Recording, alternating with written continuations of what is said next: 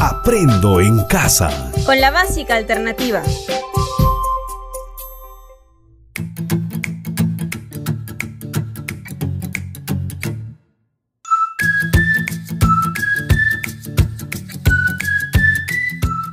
Bienvenidos y bienvenidas a un nuevo encuentro en Aprendo en casa con la básica alternativa.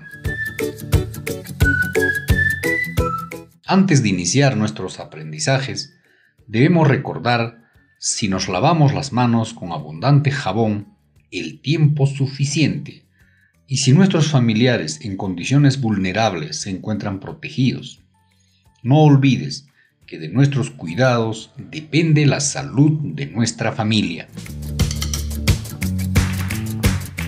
Hoy desarrollaremos la sesión número 61 de la octava unidad del tercer grado del ciclo intermedio.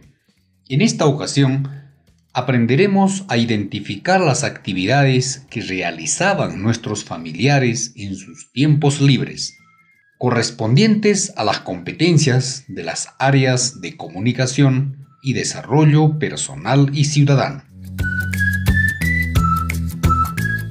Ponte cómodo e invita a algunos integrantes de tu familia para que te acompañen a escuchar la sesión. Recuerda que debes tener a la mano un lápiz, tu cuaderno y una hoja de papel. Antes de empezar, escribe el nombre de la sesión y la fecha.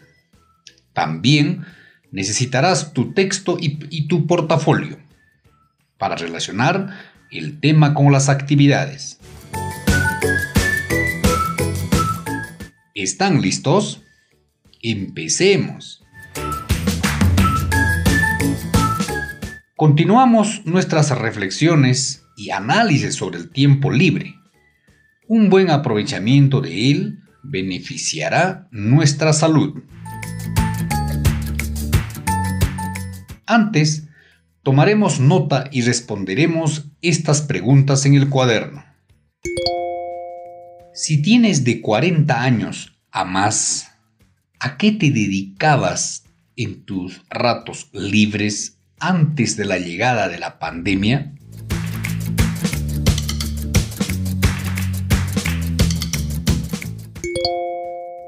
Si tu edad es de 14 a 30 años, conversa con tus familiares mayores a qué se dedicaban antes de que se instauren la cuarentena y las medidas de emergencia sanitaria ante la llegada del COVID-19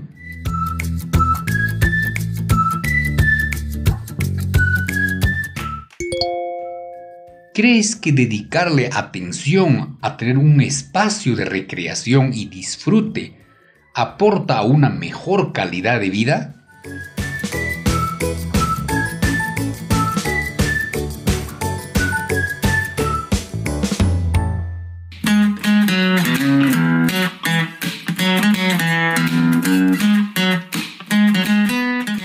Leeré un testimonio interesante en el que se valora la importancia de los tiempos en familia. Comenzamos con un pensamiento que invita a la reflexión. Solo quiero volver al lugar del que la vida me obligó a salir. Soledad Guaipuna. Estudiante universitaria, natural de Espinar. Estudió lejos de casa en la Universidad San Antonio Abad del Cusco. Mi rutina es repetitiva. Estudiar en la mañana, trabajar en la tarde, estudiar en la noche. Después de un día complicado, llegó a un lugar solitario donde mamá no me dice qué hay de cena. ¿No ves a papá descansar después de su largo trabajo? No veo a mis hermanas quejarse que tienen mucha tarea o a mi mamá decirles que se apuren porque tienen que ir a dormir. Un viernes desperté y las clases se habían cancelado. Llegó el lunes y en el trabajo me informaron que ya no debía asistir. No me dijeron más. Entonces alisté mis cosas para irme. Fui al terminal de transporte. Había peleas entre usuarios y los transportistas. Dijeron que los carros no iban a salir. Entonces, después de horas, esperando, tuve que regresar al único lugar que tenía, donde vivía sola por mis estudios. Al principio fui tranquilo y relajante, pero luego sentí la necesidad, la falta de mi familia. Los bonos económicos son anunciados, pero en ninguna estoy incluida. Lamentablemente, solo soy un estudiante con un trabajo, tres horas al día para pagarme el día al día. La frustración y la ansiedad han llegado en las noches. El insomnio es mi fiel compañero. Es triste estar lejos de mi casa y mi familia y tener que ver lo que pasa por una pantalla. Yo no exijo ningún bono, solo quiero volver a casa. Quiero sentir a mamá abrazarme. Quiero escuchar a mis hermanas quejarse Quiero abrazar a mi papá una vez más. Quiero volver al lugar del que la vida me obligó a salir.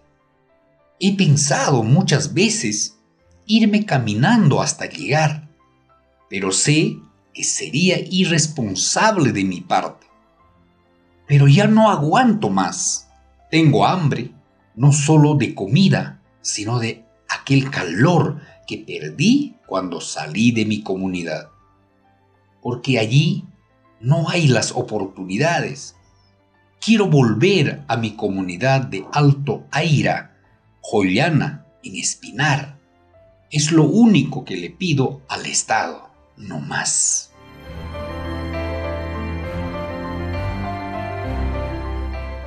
Ahora bien, responde las siguientes preguntas.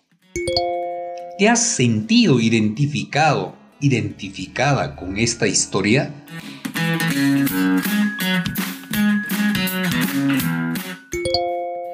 En el lugar de Soledad Guaipuna, ¿qué hubieras hecho?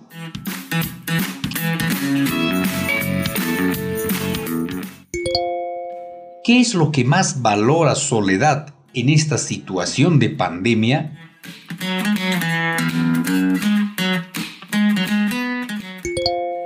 ¿Qué momentos son los que más extraña?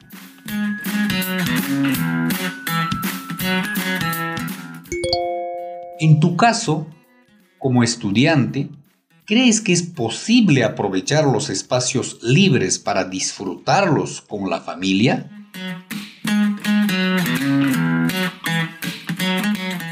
Anota tus respuestas y escucha la información que te leeré a continuación. ¿Qué sabemos del tiempo libre? A lo largo de la historia, el trabajo y el descanso han estado asociados.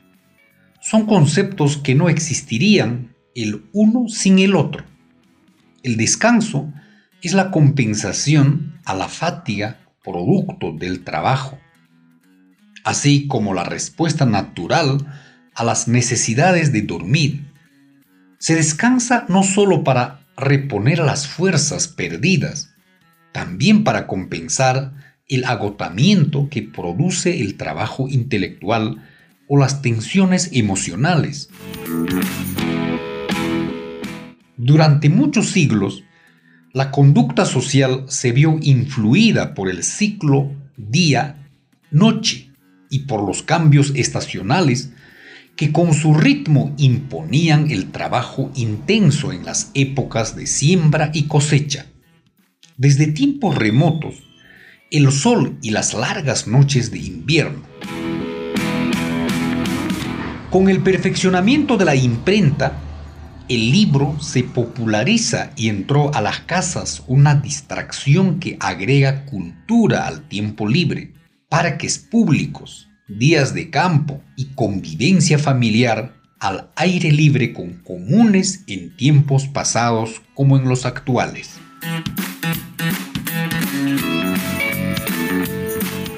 La visita a una iglesia, la oración son un soporte emocional fundamental para muchas de las personas que se muestran dispuestas a participar de esta ayuda, por lo que se debe apoyar al adulto mayor a participar en estos eventos que propician una atmósfera espiritual religiosa, respetando las diferentes religiones y o creencias.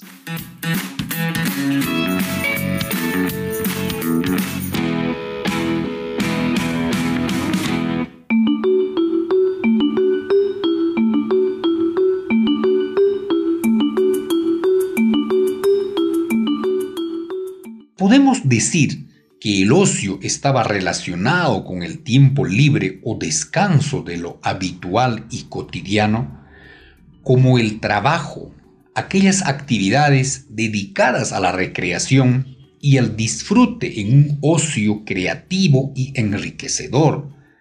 Pero no olvidemos que también puede haber un ocio alienante y consumista. En el año 1948, la Asamblea de las Naciones Unidas aprueba la Declaración Universal de los Derechos Humanos. Esta declaración proclama en su artículo 24 el derecho al disfrute del tiempo libre. En su artículo 24 dice, toda persona tiene derecho al descanso, al disfrute del tiempo libre, a una limitación razonable de la duración del trabajo y a vacaciones periódicas pagadas. En el siglo XIX ya se reconocía que trabajar demasiadas horas representaba un peligro para la salud de los trabajadores y para sus familiares. Limitar las horas de trabajo y el derecho al descanso no se mencionan explícitamente en ninguno de los convenios fundamentales de derechos humanos, pero ya estaban consagrados en el primer tratado adoptado por la Organización Internacional del Trabajo, la OIT, en 1919. Aquí se determinaron jornadas de 8 horas y semanas de 48 horas en la industria.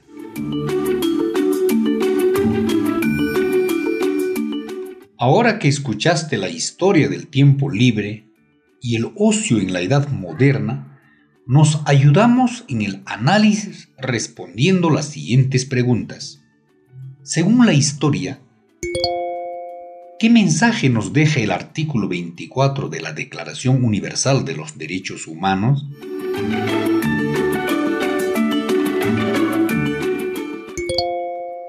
¿Cómo percibes en la actualidad el significado de la palabra ocio?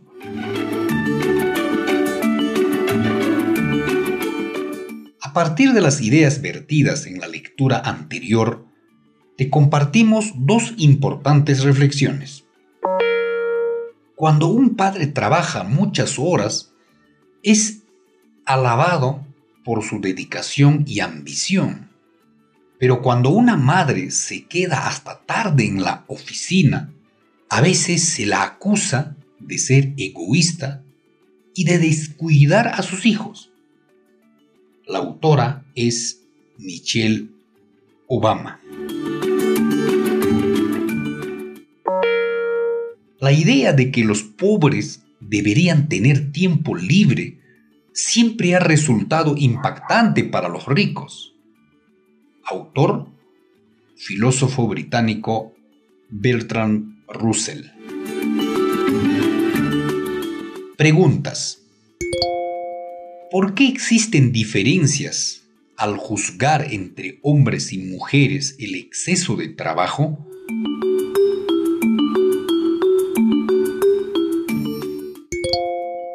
De la misma manera, en el segundo párrafo, ¿en qué época se ubica el pensamiento de Bertrand Russell?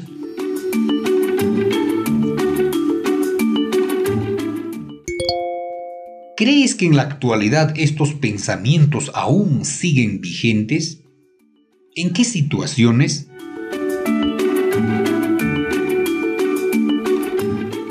Comenta con tus familiares.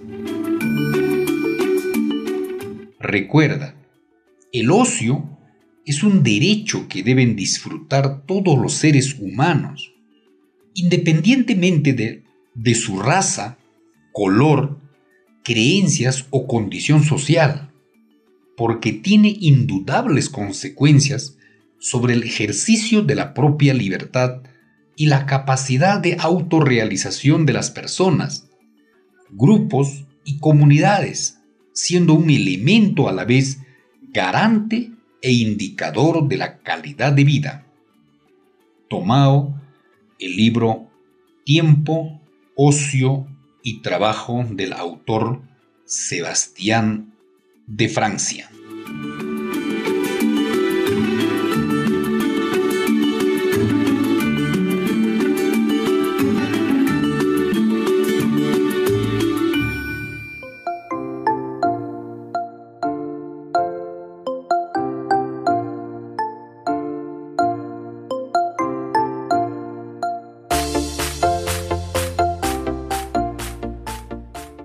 Después de analizar y reflexionar con la información recibida, piensa y enumera un conjunto de actividades que desde tu realidad, la familia, puede realizar en un espacio libre de disfrute compartido.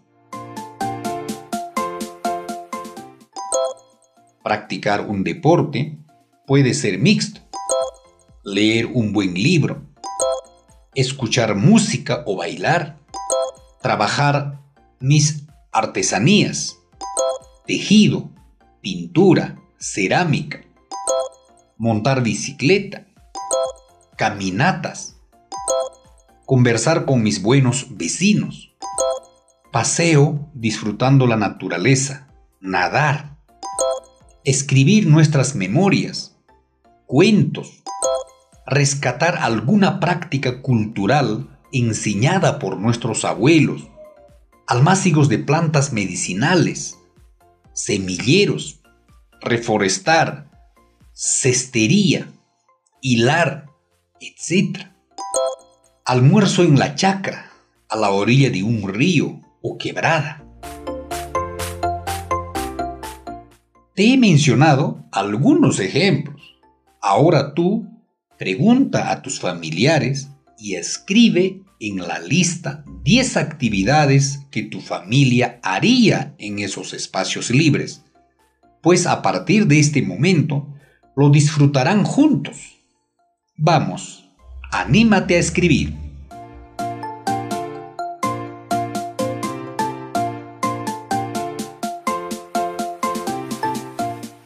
Muy bien. Si aún no terminaste, puedes hacerlo luego.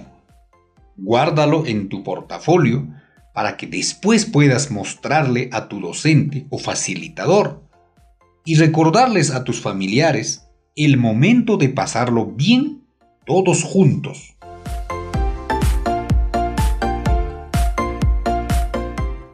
Vamos a divertirnos un momento. Invita a tus familiares a juntarse alrededor de la mesa o fogón. Si no pueden hacerlo, toma nota para que lo jueguen más tarde o cuando estén todos juntos.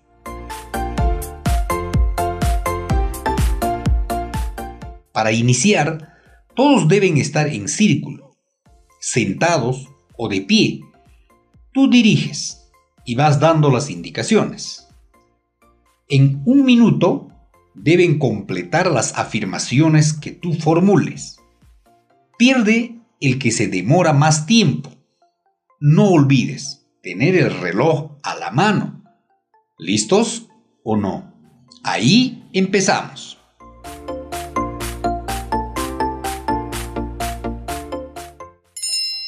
El día más feliz de mi vida fue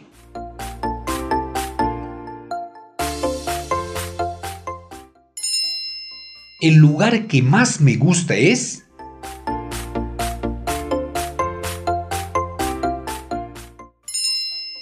La época del año que me agrada.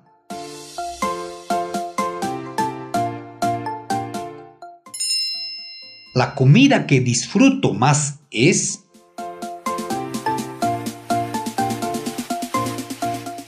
el que va perdiendo tiene que bailar mientras todos le cantan una melodía. Si puedes tomar una foto con un celular para que te cuentes a tu profesor y amigos lo divertido que lo pasaron. Muy bien, hemos llegado a la parte final de esta sesión, número 61. Ahora, Vamos a evaluar nuestro aprendizaje con ayuda de las siguientes preguntas. ¿Te gustó el aprendizaje de hoy?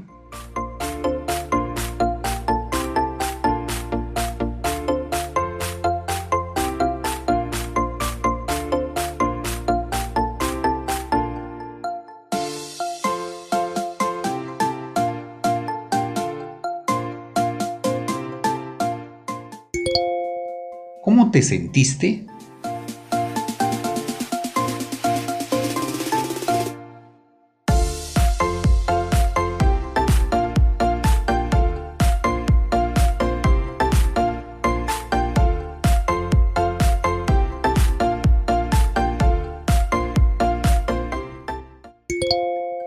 ¿Qué aprendiste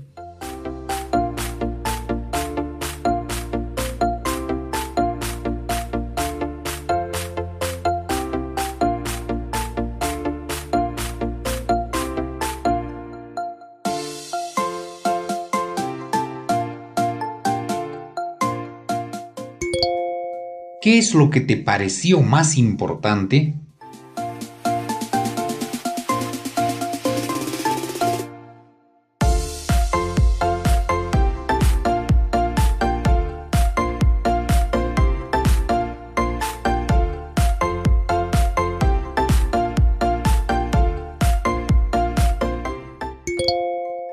¿Cómo utilizarías esta información en tu vida diaria?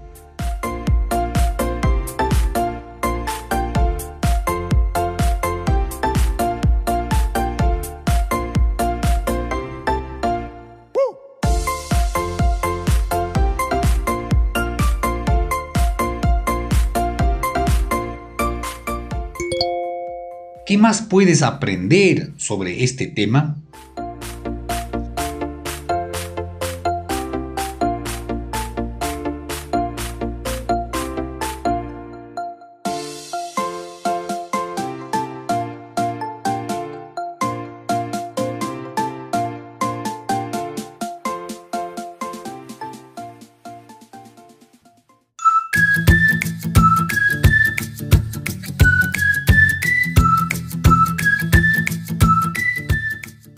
Terminar con nuestra clase de hoy, te pido que realices el siguiente trabajo.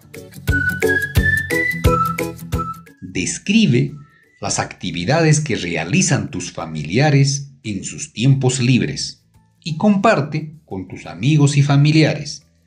No olvides guardar en tu portafolio para mostrar tus evidencias a tu docente o facilitador.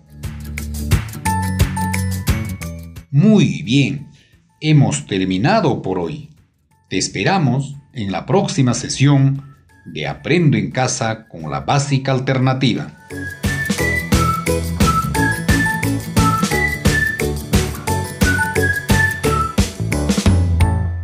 Protégete del coronavirus. Si tienes más de 60 años, ten especial cuidado con el coronavirus y otras enfermedades respiratorias. Vacúnate gratis contra el neumococo en cualquier establecimiento de salud presentando tu DNI.